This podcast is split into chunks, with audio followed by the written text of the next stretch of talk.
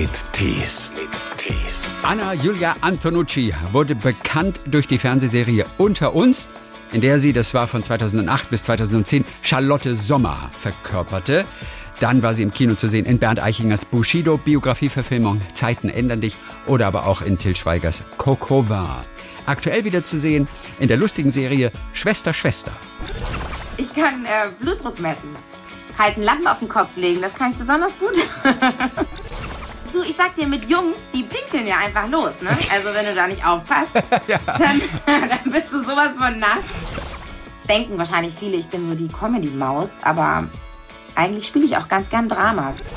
Der allererste Dreh, der war bei einer anderen Produktion und dann meinte er auch so, ja, ich habe die Anna kennengelernt, die ist erstmal mit High Heels in der Szene nach äh, unten irgendwie ge- gesprintet und ich so, oh ja, stimmt, da war was. Und ja, das hat er sich dann irgendwie so gemerkt als, ach, das ist die, die mit den High Heels rennt. Anna Julia Antonucci, früher auch mal bekannt als Anna Julia Kapfelsberger, die dann aber einen Italiener geheiratet hat. Hallo Anna Julia und ich vermute mal in Berlin, oder? genau, ich bin gerade zu Hause in Berlin. Oder heißt es eigentlich Anna Julia? Wie, Nee, wie, nee, um spricht, Gottes wie spricht deine Mutter das eigentlich aus? Ähm, eigentlich nur Anna tatsächlich. Also meine Freunde und Familie, die nennen mich eigentlich nur Anna. Aber das Komplettpaket ist eben Anna Julia Antonucci. Was macht denn dein Italienisch inzwischen? Also mein Italienisch läuft äh, immer besser, muss ich sagen. ich äh, gebe mir Mühe und ähm, habe anfangs noch tatsächlich die klassischen Volkshochschulkurse besucht. Aber das ist ja in diesen Zeiten jetzt auch nicht mehr möglich. Und jetzt mache ich das tatsächlich zu Hause selber so mit einem Buch, ganz altmodisch. Und ja, und am besten ist es natürlich, wenn man einfach äh, spricht. Also ja. Wie lange ist das denn her, dass du deinen Mann kennengelernt hast? Es ist noch ziemlich frisch, Ah, muss okay, ich sagen. verstehe. Also wir sind jetzt ähm, verheiratet seit eineinhalb Jahren Mhm. Und haben uns ja eigentlich ein Jahr vorher kennengelernt. Okay. Naja, aber Also- da ist ganz klar. Sonst hätte ich gedacht, naja, dann sonst würdest du wahrscheinlich schon perfekt Italienisch mittlerweile sprechen. Ja, genau. Das ist ja also klar. ich komme ich komm zurecht ähm, und ich gucke natürlich jetzt auch fleißig italienische Filme. Gibt ja Schlimmeres, ne? Mhm. aber dadurch, dass ich Spanisch spreche, ist es natürlich Ja. teilweise eine Hilfe, aber manchmal dann auch äh, so ein bisschen Fluch und Segen zugleich, weil ähm, es ist halt doch eine andere Sprache.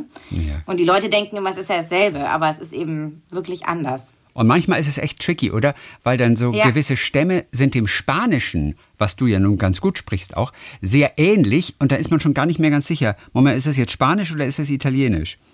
Du sagst es. Also es ist vor allen Dingen sind die ganzen Endungen auf Italienisch wahnsinnig schwierig. Also Grammatik ist auf Italienisch echt äh, eine Herausforderung. Erinnert mich so ein bisschen an Latein damals in der Schule, wo ich echt äh, verzweifelt bin. Und ähm, ja, aber jetzt es macht natürlich Spaß, wenn man dann einfach dort ist und sprechen kann. Das ist schon toll. Wann hast denn du überhaupt angefangen, Spanisch zu lernen? Also Portugiesisch ist ja deine Muttersprache, mit Deutsch zusammen. Aber wann hast du dir Genau. Spanisch drauf geschafft? Das war ähm, auch zur Zeit der Schule, also äh, das war in der, welcher Klasse war das denn? Also ich war 16, genau. Mit 16 bin ich nach Argentinien und habe einen Schüleraustausch gemacht, weil ich hatte damals noch Wahlkurs Spanisch und ähm, dann hieß es, man kann eben nach Buenos Aires gehen. Und ich war sofort total begeistert. Und das Lustige war dann, dass ganz viele gemeint haben, ja, wir machen das, wir machen das. Und am Schluss war ich dann die Einzige. Und ich so, okay, Leute, was ist hier los? Und ja, Gott sei Dank wurde das aber trotzdem organisiert, obwohl ich das wirklich alleine dann gemacht habe. Und ähm, das war eine super Zeit. Also ich habe auch immer noch mit der Gastfamilie Kontakt. Oh, schön. Wirklich, es war eine tolle Zeit. Also ich werde es nie vergessen. Die sind mir so ans Herz gewachsen und ähm, drei Monate Buenos Aires am Goethe-Institut damals. Das Ja. war dann gefördert Ja. vom Bayerischen Jugendring. Das war, war echt ganz toll. Und da habe ich dann einfach gelernt. Also wenn man vor Ort ist, das macht einfach einen Riesenunterschied, finde ich immer bei Sprachen. Welche Bilder von Buenos Aires sind bei dir noch lebendig? Also ich denke bei Buenos Aires immer nur, weil ich es aus Fernsehbildern einfach nur kenne, an Senioren, die tagsüber auf der Straße tanzen miteinander. Pattern. das gibt's aber wirklich. Also das ist gar nicht so Klischee, wie sich's anhört. Ja. Also es sind wirklich Leute auf der Straße, die tanzen. Teilweise natürlich muss man sagen schon eher in den Touristenecken. Ne? Also okay. das war eine schöne Frage, weil mir fiel wirklich in dem Moment, wo du mich gerade gefragt hast, welches Bild mir in den Kopf kommt, fiel mir ein La Boca. Und das ist ein Bezirk innerhalb von Buenos Aires, der muss man schon sagen, ein bisschen verklärt äh, dargestellt wird, weil der ist eigentlich, es ist ein Armenviertel, aber mhm. das ist eben inzwischen auch ein bisschen für touristische Zwecke so sehr bunt alles angemalt, sieht also optisch sehr, sehr schön aus. Und da kommt tatsächlich auch nicht nur sehr guter Fußball her, mhm. sondern auch der Tango. Und da wird dann auch getanzt, ja. Ich habe dann auch immer fleißig zugeguckt, weil ich musste natürlich auch sofort Tango tanzen lernen, weil ich bin ja ja. großer Tanzfan und mhm. ähm, habe das dann auch gleich mitgemacht. Also in den drei Monaten hast du dir alles drauf geschafft. Oder konntest du vorher schon ein bisschen Tango? Denn du bist ja wirklich Flamenco-Tänzerin eigentlich. Das hast du über viele Jahre gemacht. Ich glaube hochprofessionell sogar. Ja, ich habe tatsächlich viel getanzt, das stimmt. Also viel Flamenco, ja. Äh, genau, nee, also ich habe dann wirklich gedacht, wenn ich jetzt hier bin, dann muss ich natürlich Tango machen. Und also ist toll, ne? Es ist natürlich ganz anders als Flamenco. Also kann man jetzt gar nicht vergleichen unbedingt.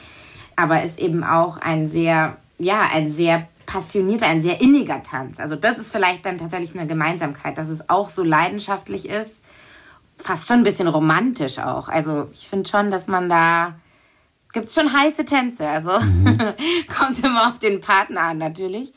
Aber das ist schon was, wo man irgendwie mit Herzblut dabei sein muss. Also das war eine richtig schöne Zeit offensichtlich, diese drei Monate. Ich weiß nur selber von Freunden, die in, aus Buenos Aires kommen, dass das Leben ja. da teilweise aber auch wirklich sehr mühsam ist, weil oh, es ja. teilweise wirklich auch gefährlich ist und die im Prinzip ja. kaum vor der Haustür spazieren können und alle Fenster sind mit Gittern versehen und es ist tatsächlich gefährlich, vor die Tür zu gehen. Also mit dem Auto aus der Tiefgarage raus kein Problem, aber zu Fuß ist schon ein Problem. Äh, was Stimmt. hast du da erlebt? Das stimmt. Also es war wirklich, als ich da war, war gerade diese große Wirtschaftskrise in Argentinien und mhm. es war wirklich extrem. Also da wurden wirklich in der Nachbarschaft gab es Schießereien und ich habe jetzt nicht bei einer Familie gewohnt, die irgendwie im, im Ghetto ist oder so. Also wir waren in einem ganz normalen mhm. Wohnbezirk, aber das war wirklich, also es war so gefährlich, man durfte keinen Bus nehmen. Ähm, die Schüler, die eben im Goethe-Institut waren, die hatten ja normalerweise eine Uniform an, das ist dort so üblich. Ja. Die durften keine Uniform tragen, weil es war einfach zu riskant, dass man dann erkennt, oh, der hat wahrscheinlich Geld, weil der hat ja eine Schuluniform an.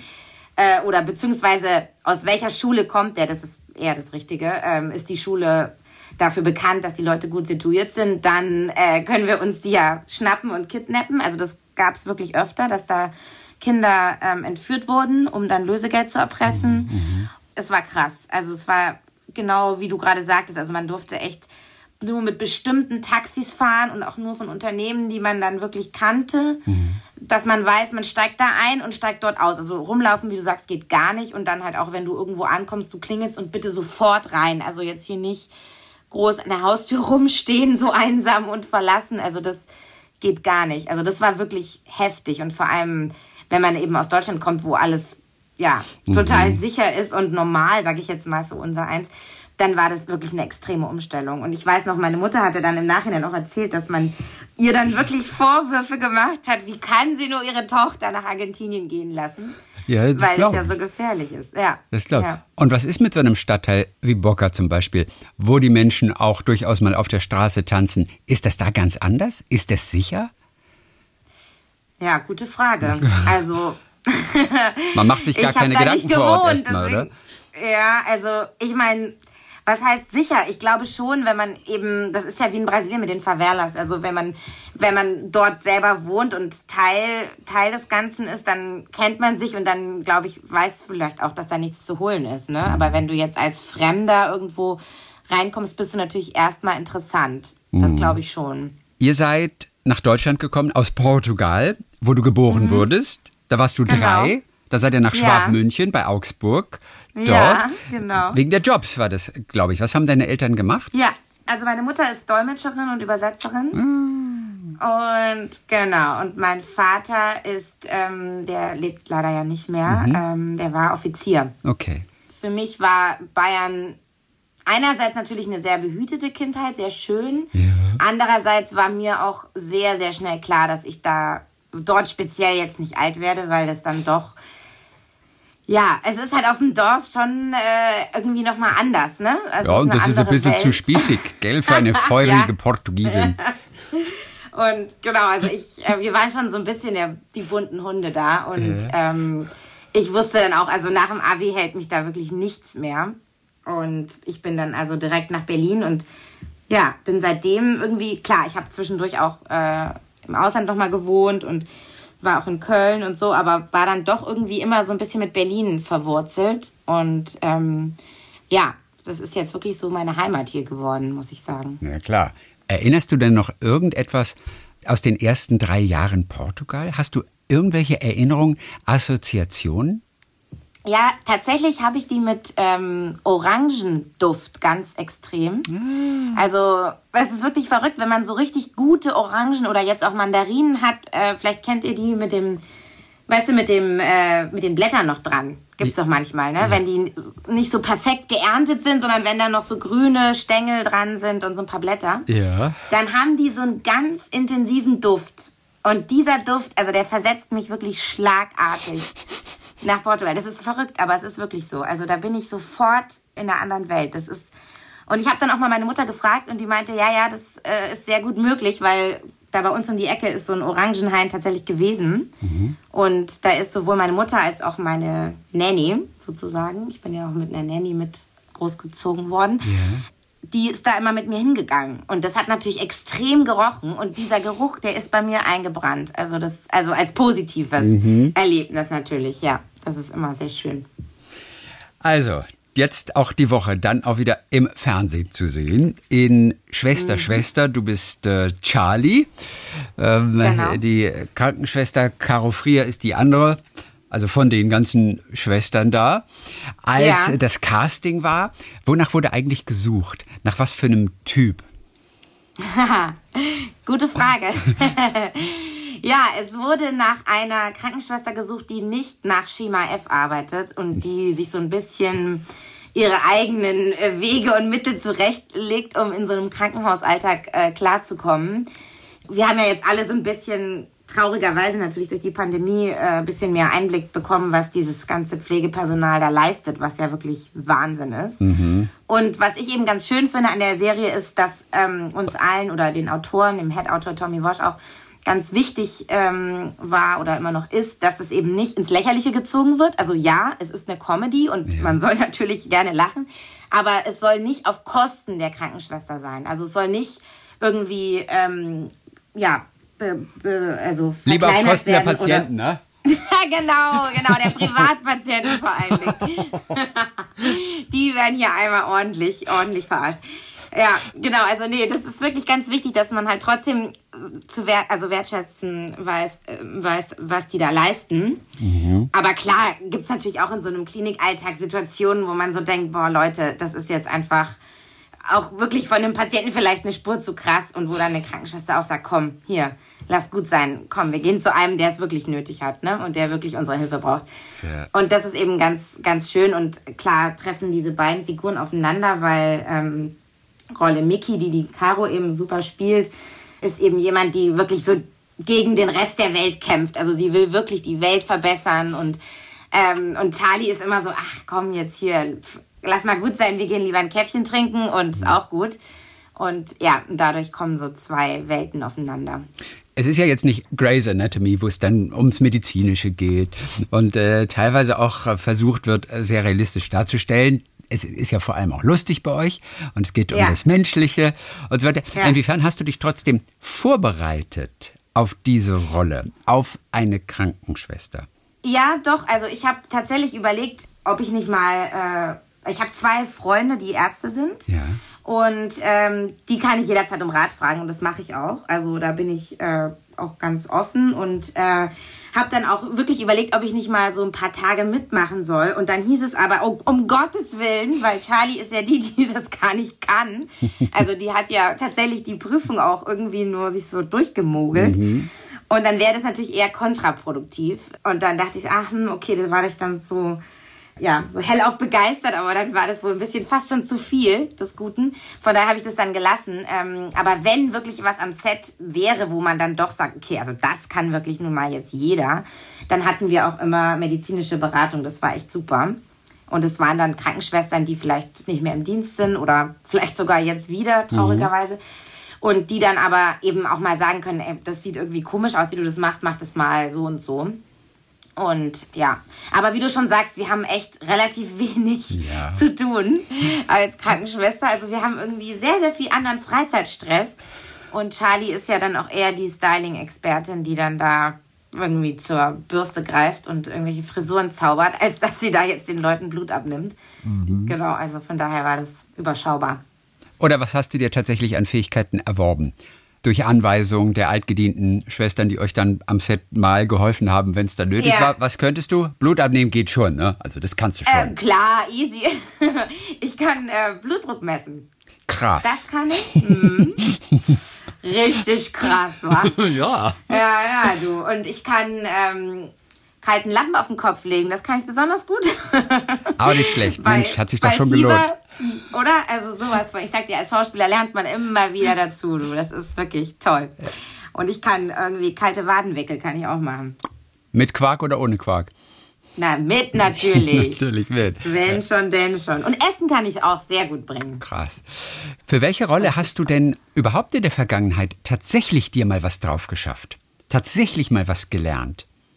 Ja, Oder lernen müssen? Habe, ich habe ähm, damals bei Alarm für Cobra 11 ähm, lernen müssen, mit einer Waffe umzugehen. Mhm. Das war wirklich super. Übrigens mit Tom Beck, der ja jetzt auch wieder dabei ist. Absolut. Du und Tom? Haben wir uns wieder gesehen, genau. Ein Leben lang.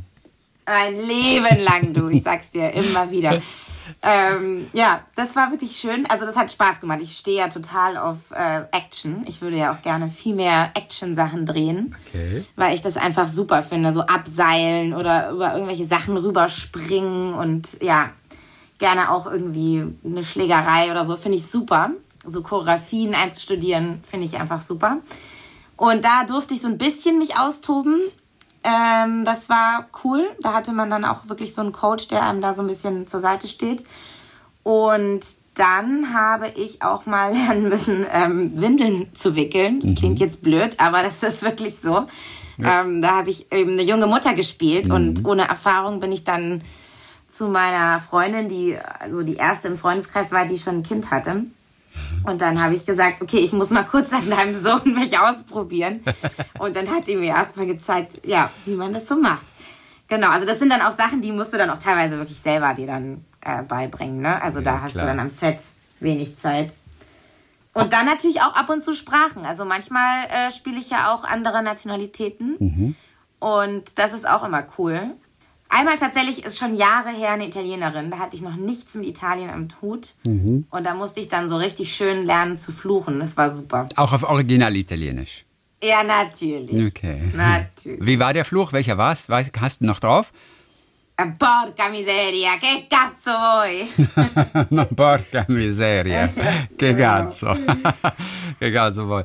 Und was war denn schwerer zu erlernen? Das Schießen oder die Windeln? Gute Frage. Ich glaube, die Windeln. Echt? Ja, also ich meine, du, ich sag dir, mit Jungs, die pinkeln ja einfach los, ne? Also wenn du da nicht aufpasst, ja. dann, dann bist du sowas von nass. Ähm, ja, also ich glaube, die sind weniger berechenbar als so eine Waffe. Da weißt du dann irgendwann, okay, wenn du drückst, dann knallst, ne? ähm, ja, doch, also oh, das ist nicht zu unterschätzen. Staffel 2 von Schwester Schwester habt ihr vermutlich auch während der Pandemie einfach zu Ende gedreht, ne? Ja. Wie stark wart ihr tatsächlich eingeschränkt bei den Dreharbeiten?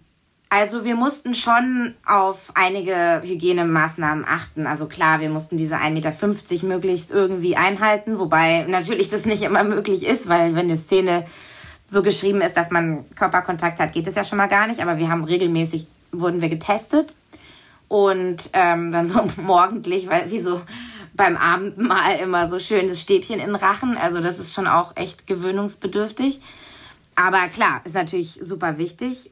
Dann haben wir natürlich immer, wenn wir nicht gedreht haben, die Masken angehabt, also auch bei Proben. Na klar, ja. Und das ist natürlich schon auch echt komisch, ne? Also wenn man dann, also wir wissen es ja alle im Alltag, wenn wir mit den Masken rumlaufen, man sieht ja wirklich viele Gesichtszüge einfach gar nicht mehr. Und ja. wenn du dann eben so Szenen spielst, ist es echt befremdlich. Also man denkt sich so, okay, äh, hat der das jetzt gecheckt? Klar, man achtet noch mehr auf die Augen. Also man kann es auch positiv formulieren. Es ist auch irgendwie schön, dass man sich noch mehr auf die Augen des Gegenüber konzentriert. Ja. Und die Augen sind ja nun mal schließlich der Spiegel zur Seele. Ne? Ähm, von daher ist das ja auch was Positives. Aber ja, und dann halt immer nur wirklich für einen Dreh, zack, Maske ab und äh, los geht's.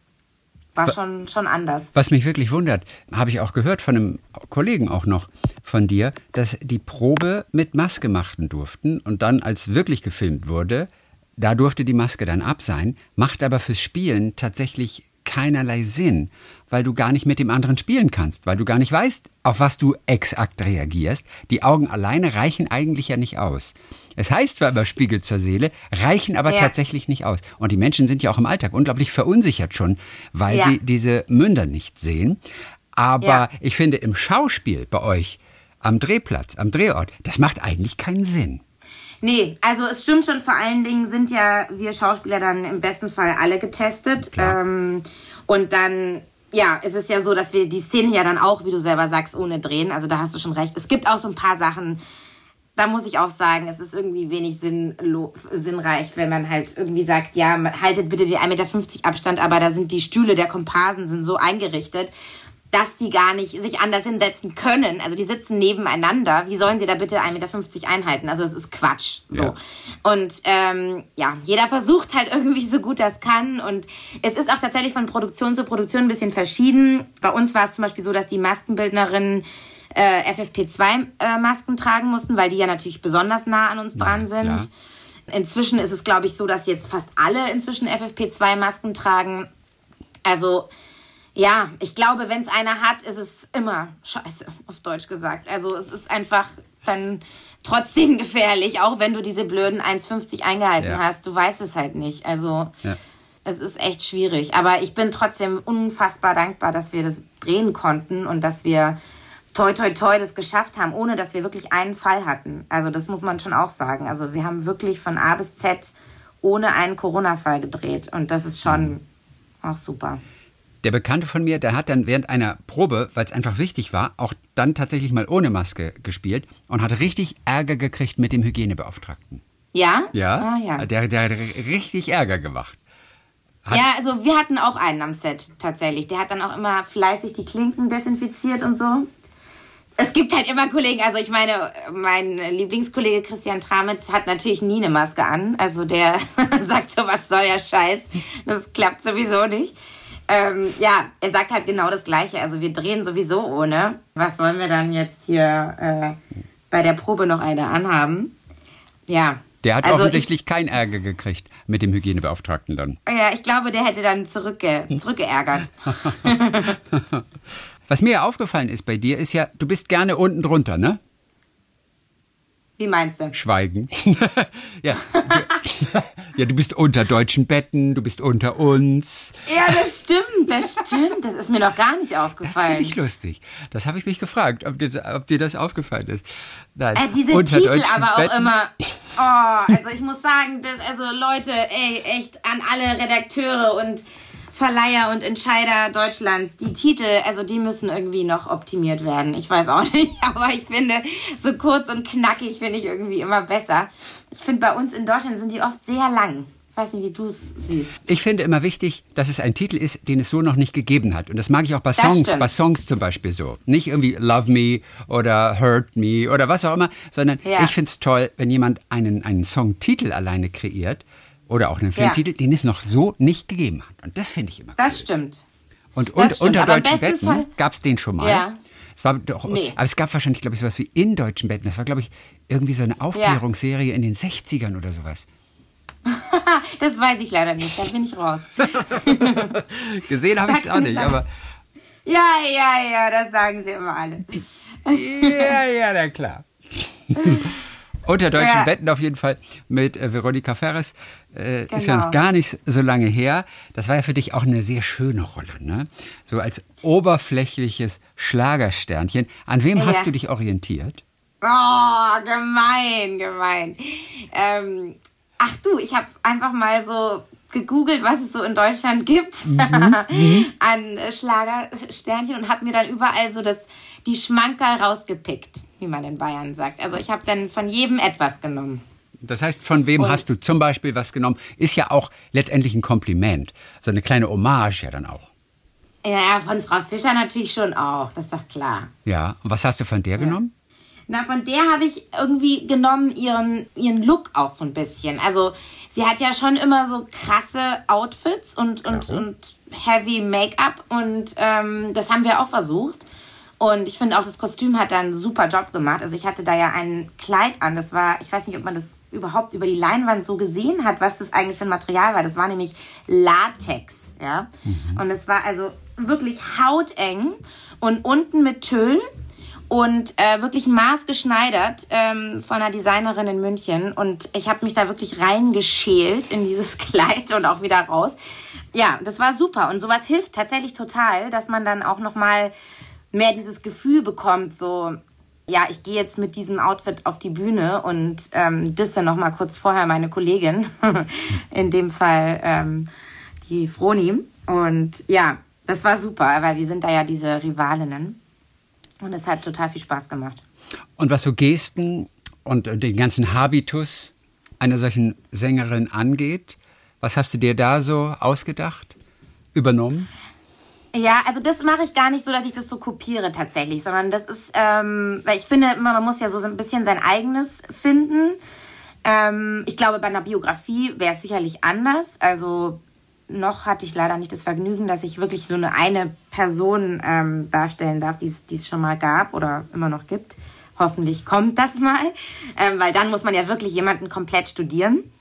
Ähm, aber in dem Fall finde ich, ist es immer gut, klar, lässt man sich inspirieren und wenn du jetzt allein schon, weiß ich nicht, zum Beispiel ein Mikrofon in der Hand hältst, dann hast du ja automatisch, bist du schon mal irgendwie festgelegt, ne, mit einer Hand, ist ja, ja klar und oder irgendein anderes Requisit, was du eben benötigst. Und ansonsten finde ich, muss man das selber so finden. Also ja, das ist echt schwer, das zu beschreiben, aber man probiert es dann so aus und wie gesagt, auch da Schuhe zum Beispiel auch wieder ganz wichtig. Wenn du halt zum Beispiel auf High Heels da rumläufst, dann hast du natürlich auch schon mal eine ganz andere Haltung, ne? Ist mhm. klar.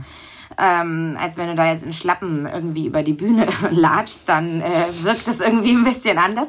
Deswegen habe ich auch immer die Originalschuhe an, also beim Dreh. Es gibt ja auch Kollegen, die sagen dann, ach komm, hier, jetzt sieht man bei der Einstellung die Schuhe nicht, okay. aber ich kann das nicht. Also ich finde, das ist irgendwie komisch. Ja. Und, Und Heils waren für dich ja. ja ohnehin kein Problem. Also ich meine, durch das Flamenco-Tanzen bist du ja so ja. einiges gewöhnt, oder? Was du auf High Heels zustande ja. bringst. Ja, das stimmt. Ich habe neulich lustigerweise mit äh, Uli Baumann, unserem Regisseur auch von Schwester Schwester, der meinte so, unser allererster Dreh, der war bei einer anderen Produktion und dann meinte er auch so, ja, ich habe die Anna kennengelernt, die ist erstmal mit High Heels in der Szene nach äh, unten irgendwie gesprintet und ich so, oh ja, stimmt, da war was. Und ja, das hat er sich dann irgendwie so gemerkt, als, ach, das ist die, die mit den High Heels rennt. ähm, ja, also, ja, ich hoffe, ich werde nicht nur darauf reduziert. Siehst du, das wäre dein indianischer Name. Die, die mit den High Heels rennt. Genau, genau, du sagst es, stimmt. Oh Gott. oh Hilfe. Also das zweite unter, das ist ja unter uns, die Soap, bei der du zwei Jahre ja. lang dabei warst als Charlotte ja. Sommer. Ja. ja, so eine Soap drehen jeden Tag, das ist ja immer auch wirklich eine, puh, da musst du Kondition auf jeden Fall haben. Wie diszipliniert bist du denn generell? Ich glaube ziemlich. Mhm. Also ja, also ich glaube, wenn es äh, drauf ankommt, dann bin ich jemand, ich zieht es dann wirklich durch. Also ich nehme die Sachen auf jeden Fall ernst. Also ich, das liegt einfach daran, ich liebe meinen Job oder meinen Beruf vielmehr. Und ähm, das ist für mich dann auch nicht unbedingt so Arbeit. Also ich mache das dann gerne. Also ich lerne gerne meinen Text und äh, bin auch einfach gerne vorbereitet. Also da bin ich schon, glaube ich, doch ganz schön diszipliniert, weil ähm, ich das für mich auch so brauche. Also es gibt ja auch Kollegen, die sind super spontan mit einem, die gucken sich vorher einmal, lesen sich die Szene durch und rocken das und sind super, ja, mhm. also wirklich. Und ich bin dann aber, das, das wäre mir nichts. Also ich, ich krieg's auch hin, so ist es nicht. Wenn es jetzt mal sein muss, dann irgendwie bin ich jetzt nicht am Durchdrehen, dann mache ich das eben. Aber das ist für mich Stress. So, ich denke dann, oh Gott, und jetzt habe ich das gar nicht und Hilfe und jetzt muss ich mich auf so viel konzentrieren und das ist für mich dann richtig so ein Stressfaktor und deswegen ist es für mich wirklich besser, ich bin gut vorbereitet, denn, weil es passieren eh immer Sachen, die man nicht vorher weiß. Dann bist du einfach, also ich bin dann einfach flexibler, wenn ich die anderen Sachen, die habe ich schon fest verbunkert in meinem Hirn. Da muss ich mich nicht mehr drum kümmern, dann kann ich mich jetzt auf das andere einstellen. Ja. Und so war es eben auch bei unter uns. Also man hat halt wirklich jeden Tag ist man einfach vor der Kamera. Ne? Das ist einfach so ein Sprint, den man, also, oder beziehungsweise, nee, es ist kein Sprint, es ist eher ein Langzeit, mhm. Langstreckenrun oder sowas. Also das ist so, äh, ja, du musst halt immer jeden Tag wirklich performen und das ist schon heftig. Aber das hat auch mir sehr, sehr viel gebracht, weil ich habe dadurch echt viel gelernt. Was zum Beispiel? Du hast so viele verschiedene Situationen jeden Tag. Du wirst irgendwie auch öfter mal ins kalte Wasser geschmissen, weil dann ist doch mal ein Kollege krank und dann wird doch mal was anderes gedreht. Und dann hast du halt auch diese Spielwiese, weil ich hatte natürlich mit der Charlie auch eine Figur, die hat die war natürlich extrem, die ist angeeckt. Also ich hatte wahrscheinlich genauso viele Fans, wie ich auch Leute hatte, die es scheiße fanden oder die mich scheiße fanden, weil die Figur einfach so extrem ist. Und das hat aber natürlich Spaß gemacht, weil als Schauspieler willst du ja nicht jemanden spielen, der da allglatt ist. Also finde ich persönlich langweilig. Ich finde es viel cooler, jemanden zu spielen, der da eben so Ecken hat und Kanten. Und dadurch ähm, haben wir dann auch den Riesentanz damals gemacht mit Dirty Dancing, wo wir da auf dieser Bühne auf dem Wasser vor 300 Komparsen getanzt haben. Also das waren so Momente, das ist natürlich ein Geschenk. Das macht wahnsinnig Spaß. Und auch mit Lars damals, der ja immer noch dabei ist und Easy spielt, das war auch irgendwie super. Also die Zeit, wir haben uns echt die Bälle so zugeworfen. Und dann lernst du natürlich auch, ah, mit dem Kollegen klappt es Bombe, mit dem anderen klappt es auch, aber da musst du halt ein bisschen mehr, ich sag mal, arbeiten. Und mhm. bei dem mhm. einen, da ist es so ganz smooth irgendwie. Also da, da flutscht es einfach. Das war das ja auch eine Charlie. Wie in Schwester, Schwester. Ja. War das auch eine Charlie? Mit Absicht? Ja. Oder Zufall? Nee, das ist Zufall. Ist ja, Zufall. Die war ja aber wirklich Charlotte, ne? Also, die war eine Charlotte, ja. ja. Die du aber gerade ja. Charlie genannt hast. Ja, ja, stimmt. Oh Gott, siehst du? Ja, weil ich schon voll im Schwester-Schwester-Ding drin Ich weiß. ja. Gut aufgepasst, dir entgeht nichts. Ey. Ja, Sag trotzdem noch mal zwei Worte, zwei, drei Worte einfach zu dieser Rolle damals unter uns, die ja dich dann auch so geprägt hat die ja auch wirklich nicht so eine ganz normale Rolle war. Beschreib sie mal für alle, die es nicht gesehen haben, was diese Charlotte Sommer für eine Type war, die du ja auch ausfüllen durftest dann. Also die Charlotte war jemand, die schon erstmal sich um ihre eigenen Sachen gesorgt hat. Also die ähm, war schon jemand, die guckt, dass es ihr gut geht und dass sie mit dem weiterkommt, was, was sie braucht und ähm, hat auch ganz gut die Leute um den Finger wickeln können. Also sie hat das dann auch mit ihrer charmanten Art oft hingekriegt, dass sie das hatte, was sie wollte. Klar, fanden das dann manche, vor allem Frauen oder so, fanden das dann nicht so toll. Und, und sie war aber auch jemand, die für jeden Spaß zu haben ist. Also die auch andersrum mitgemacht hat. Wenn jemand gesagt hat, ey, kannst du mir da irgendwie helfen? Sie so, klar. Also die war auch so zum Pferdestehlen, das schon auch auf jeden Fall eine Person, mit der einem nicht langweilig wird.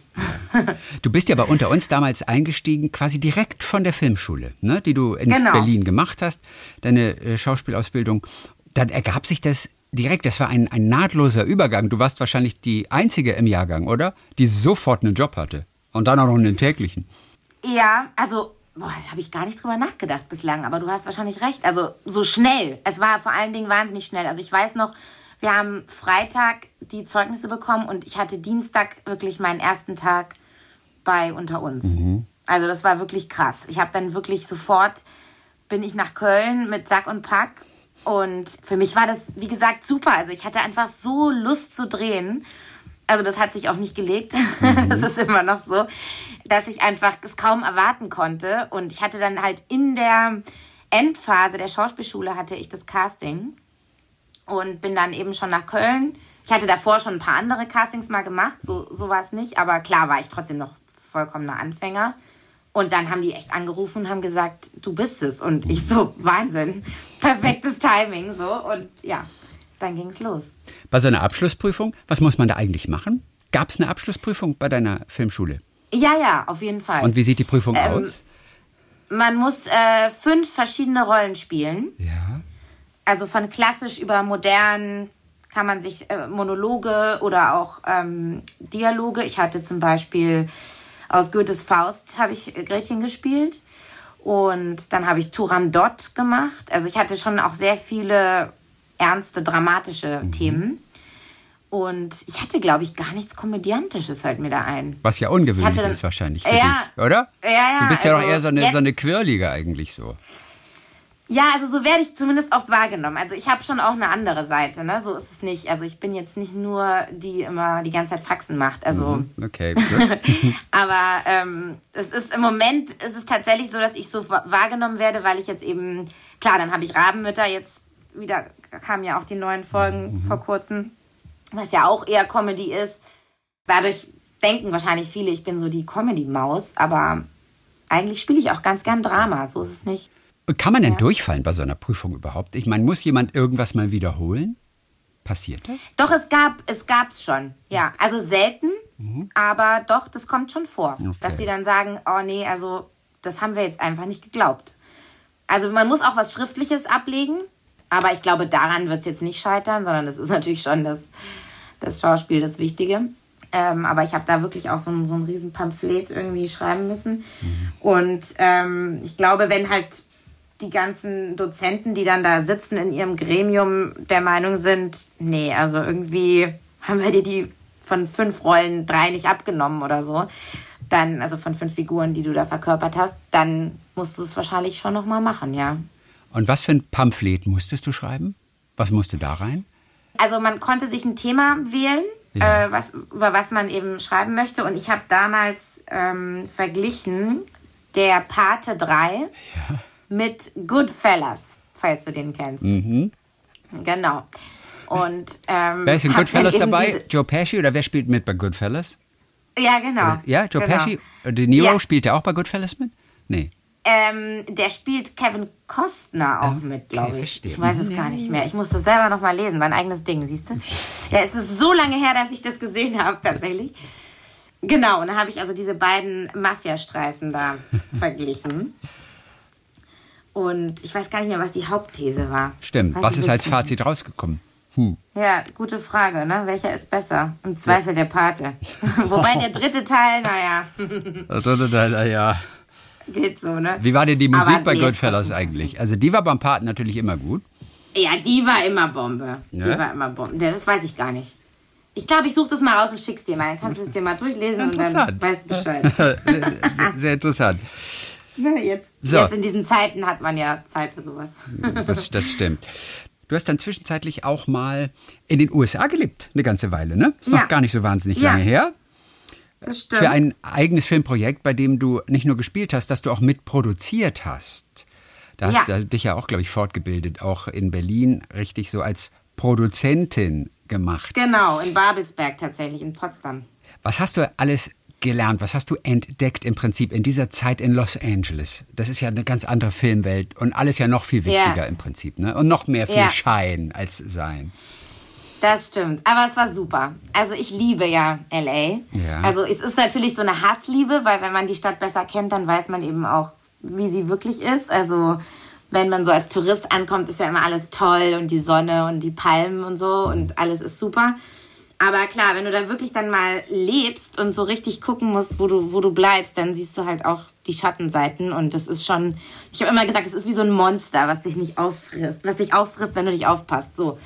Aber ich habe da sehr, sehr viel gelernt, auch da, und ähm, habe eben diese Produzentinnen-Seite irgendwie in mir entdeckt. Das macht super viel Spaß auch. Mhm. Nochmal ganz anders, weil man eben, ja, viel mehr dieses Gesamtpaket im Blick hat. Also als Schauspieler konzentrierst du dich ja wirklich nur auf deine Rolle und mhm. alles andere ist dir so mehr oder weniger wurscht. Ne? Und, und als Produzentin musst du natürlich echt Entscheidungen fällen, die dann den ganzen Film beeinflussen. Und wir haben dann damals, ich habe mit meiner Kollegin und wunderbaren Freundin äh, Louise Mirren, wir haben den Film zusammen gemacht, Beef Wellington, den ihr Mann uns geschrieben hat. Mhm. Der Simon Mirren ist Autor und ähm, der auch mit der Herren ja, verwandt dann, ist, glaube ich. Seine Tante oder was? Genau. Ja. Ganz mhm. genau. Ja. Ja, und dann haben wir eben dieses Kurzfilm, äh, Kurzfilmchen geschenkt bekommen und, und dann meint er so, ja, hier, wenn ihr Lust habt, macht den doch. Und wir so, ja, geil, los geht's. Und beide keine Ahnung, so, äh, sie noch weniger als ich. Und ähm, sie kommt eigentlich aus dem PR-Bereich und ist da super, aber hat jetzt auch noch nie einen Film gedreht. Und wir haben das dann einfach gemacht und Habt haben da Beef, natürlich auch Beef Wellington. Beef Wellington genau. heißt es. Du spielst eine Kochstudentin, die sozusagen für ihr Abschlussessen übt. Und äh, ja, zur gleichen Zeit treibt aber auch ein Serienkiller sein Unwesen, der, das kann man schon verraten, dann mal vorbeischaut, ne, bei euch. Ja, ja, stimmt, das kann man eigentlich verraten. Das, geht ja. das kann man, glaube ich, verraten. Ja. Da verrät man doch nicht zu viel. Spoiler. Als genau. du von den Schattenseiten gesprochen hast, von Los Angeles, welche meinst du? Ähm, also zum einen ist ja die Stadt sehr, sehr teuer. Oh. Also generell dort zu leben kostet wahnsinnig viel Geld. Auch wenn man sich nicht in irgendwelchen Luxusrestaurants aufhält, sondern wirklich nur so der, der Alltag. Und ähm, du musst eben wahrscheinlich das Glück haben, dann doch die richtigen Leute zu kennen. Und selbst dann heißt es noch nicht, dass du dann den Job hast, den du dir immer ähm, erträumt hast, sondern ja, es ist einfach super harte Arbeit und du fängst eigentlich nochmal bei Null an, weil das ist eben so ein bisschen auch wieder Such und Fluch und Singen zugleich, dass du ähm, zum einen hast du die Chance, du kannst eigentlich alles erreichen, weil keiner guckt, was vorher war. Mhm. Aber es ist natürlich manchmal auch dann fast schon wieder kontraproduktiv, weil du dir denkst, naja, ähm, ist ja nicht so, dass ich jetzt noch nie gedreht habe. Also ich weiß schon, wie man sich vor der Kamera verhält. Ne? Aber das interessiert die dann alles gar nicht. Also es ist wirklich nur in diesem einen Moment zählt es, okay, funktioniert es, ja oder nein? Und wie gesagt, das kann halt sowohl Vor- als auch Nachteile haben.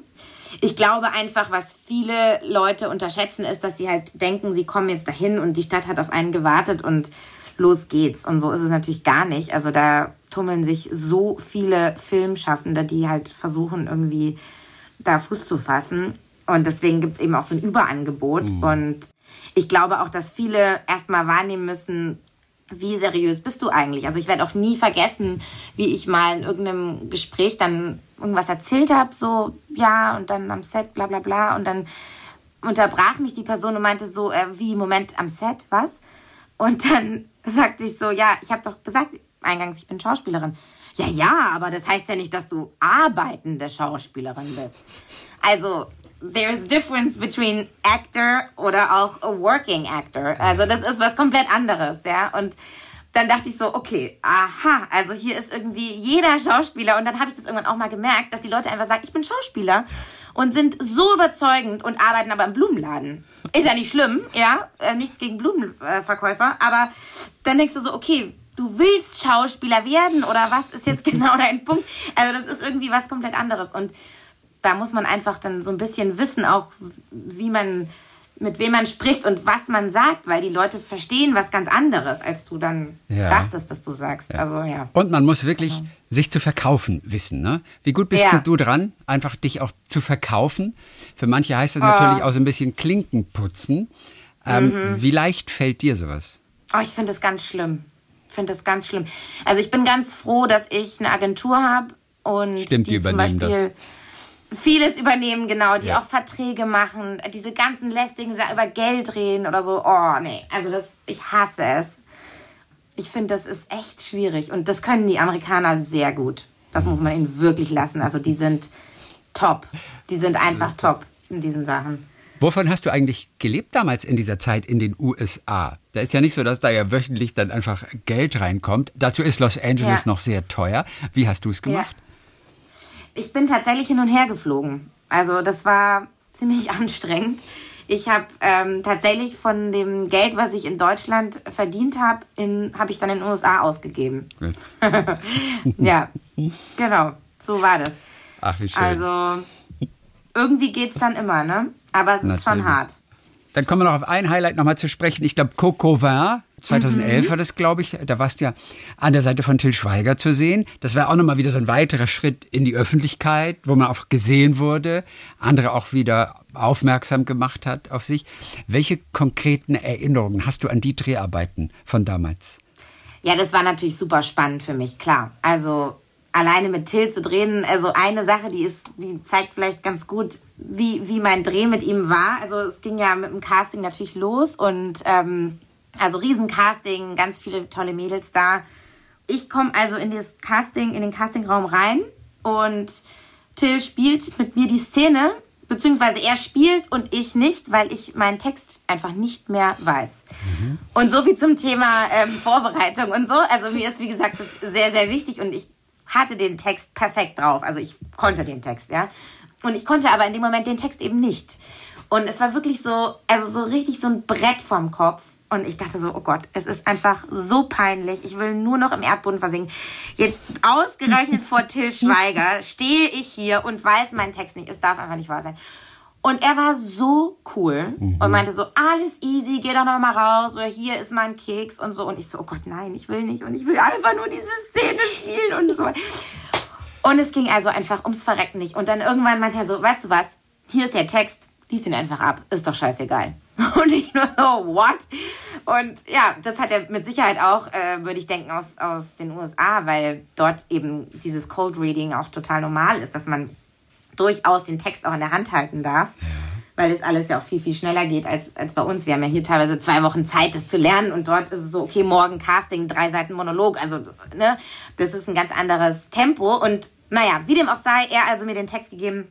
Dann ich also diesen Text tatsächlich gelesen. Also natürlich schon in der Rolle und so und trotzdem irgendwie versucht alles zu geben. Aber ja, ich da also raus, völlig fertig mit den Nerven. Ja, meine Agentin angerufen, großes Drama. Ich so, vergiss es, ich habe total versagt. Oh ich werde niemals mit Till Schweiger je in meinem Leben drehen. Es war eine Katastrophe. Und sie nur so, okay, beruhig dich jetzt erstmal, es kann jedem passieren, es ist halb so schlimm und ja, du bist nur ein Mensch und so weiter. Okay. Tja, was soll ich dir sagen? Wenige Stunden später klingelt mein Handy ich gehe ran, wer ist dran? Till Schweiger. Ja, hallo Till. hallo, hier ist Till. Du Wo standest du in dem Augenblick? Wo warst du in dem Augenblick? Ich war, ähm, ich war noch in der Stadt unterwegs. Ich ja. war, bin gelaufen an der Straße. Stehst mitten an der Straße. Genau. Mhm. Genau, stehe an der Kreuzung und so. Und ich denke mir nur so, das darf nicht wahr sein. Und ich so, ist das dein Ernst? Ist das ein Witz? Und er so, nein, wieso? Und er so, und ich nur so, ja, du hast mir gerade den Tag gerettet. Also, ach echt? Hast du einen schlechten Tag? Und es war einfach so super und einfach cool, ja. Er hat anscheinend gesehen, was er sehen wollte und, und das hat dann gereicht. Also alles andere ist, ist menschlich, ne? Kommende Woche auch wieder zu sehen in Schwester Schwester, die neue Staffel dann. Donnerstags 21.45 Uhr bei RTL. So. Genau. Signora Antonucci, mille, mille grazie per oggi. Siamo finiti. Siamo finiti. ja, wunderbar. Perfekt. Dann äh, wünsche ich einen guten Start ins neue Jahr auf jeden Fall. Was wird dein erstes ja, Projekt ebenso. sein jetzt? Geht es im Januar schon weiter, im Februar? Es ist ja alles noch so unsicher. Es, Oder hast ja. du schon was Festes? Nee, fest nicht, fest nicht. Also ich habe ein äh, paar Sachen, aber du weißt ja, was, man, was noch nicht spruchreif ist, sollte man noch nicht erwähnen. Nur, dass wir uns so keine Sorgen machen müssen um dich. Weißt du, das ist alles. Ja. Nur deswegen fragen wir. das ist ganz lieb. Herrlich. Vielen, vielen Dank. Alla Julia Antonucci. Dann also jetzt Danke, wieder im Fernsehen. Christian. Danke für heute und viele Grüße nach Berlin und äh, gutes neues Jahr. Ja, ebenso. Gutes Neues, alles Liebe und bleibt gesund. Talk mit Tees.